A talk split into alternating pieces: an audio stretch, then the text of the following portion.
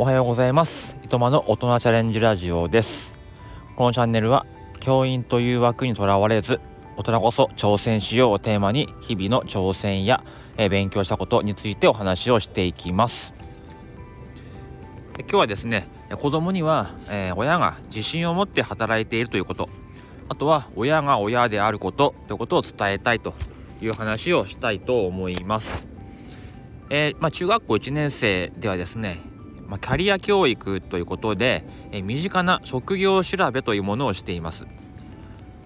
でまあ、生徒がですね、えー、その自分の、え身近な大人とか親を1人選んで、まあ、インタビューしてきて、まあ、新聞にして掲示する、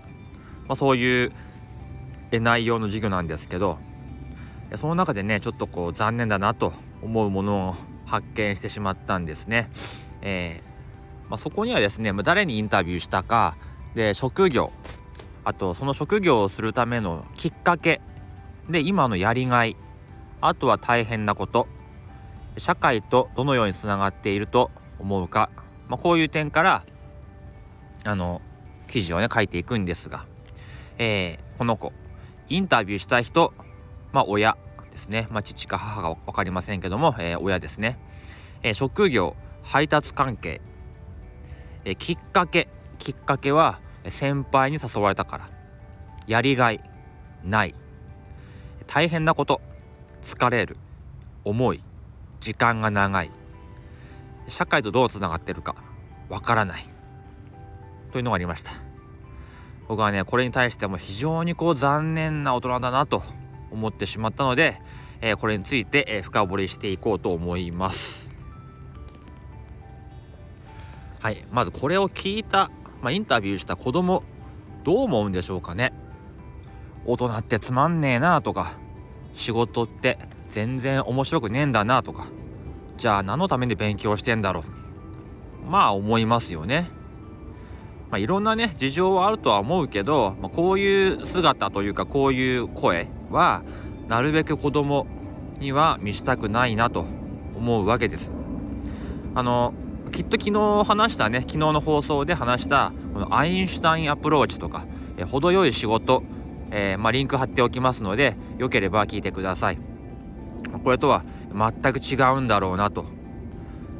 こうしたいことが見つかんないままなんとなくこう先輩からやってみなよって言われて働いてしまった。その結果、まあ、こういう感想しかないんだなと。こういう感想でしか仕事ができないんだなというふうに思います。実はねこう今の中3にもいるんですけど、まあ、高校に行かないっていう子がいるんですね。でまあねどんな理由かっていうと、まあ、お母さんがあなたはこの後は働くんだから学校で勉強なんかしなくていいからあの高校行かずに働きなさい。っていうふうに言うんですって。私も、え、中卒だからもういいじゃん。行かなくていいじゃん。ってことで、えー、もう学校にも来なくなりました。もう勉強する意味がないと。お母さんに言われてるので。もう表情もね暗くて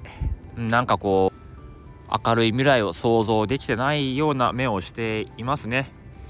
やっぱりねこうやってて仕事って楽しいなって思える仕事をしたいし、まあ、そういう姿を見せたい。でこれからの、えー、子どもたちにもそうなれるようになってほしいと。いうふうに思うんですね。えー、あともう一つ、まあ、これはね特定の誰かという話ではないんですけどあの、まあ、非行傾向のある、まあ、生徒。まあね我々が、まあ、容易に想像できるあんなことやこんなこと、まあ、全部やっちゃってる生徒まあいるとして、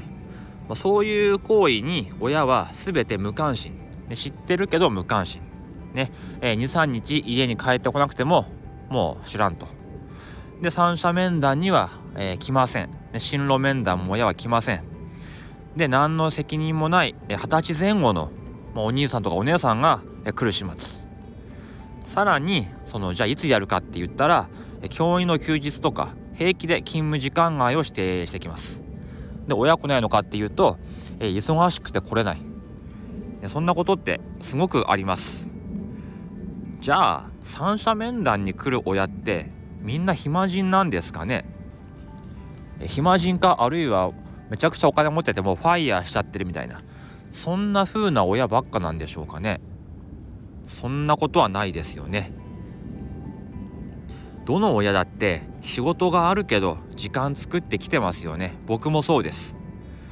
あの保育園にねあの僕の子供行ってますけどもそこにいつもねあのハンバーガー屋さんの制服とか宅配便の制服のまま来てる親御さんいるんですよ。すごいなってこうきっとその合間縫ってきてるんだろうなって思ってねお疲れ様ですって思うのと同時にやっぱり子供のために頑張ってんだなっていうのはねすごい感じるんですよ。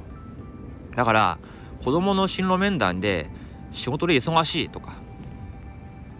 なんか自分の仕事は調整せずにこっちがね合わせなきゃいけないとかほんとしょうもないなっていうふうに思うんですよね。でそこで、えー、振り回されてるのは党の制度ですよね。何をやっても親には注意されないし自分の面談のためにも休んでもくれない。それはね自分は大事にされてないなっていうふうに思っちゃいますよ。だからもう飛行にも走るだろうし、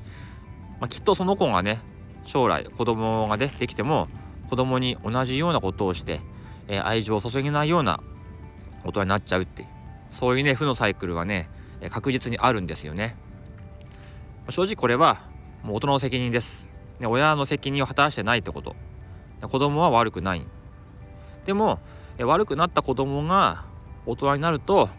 また同じことをしちゃう。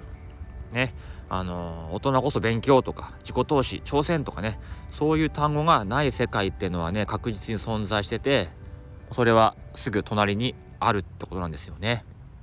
うん。まあ、こういうのをね、えー、見るとどうしたらいいのかなっていうふうにぐるぐる考えちゃうんですけども、えー、個人ではどうすることもできないのかなっていうふうに思います。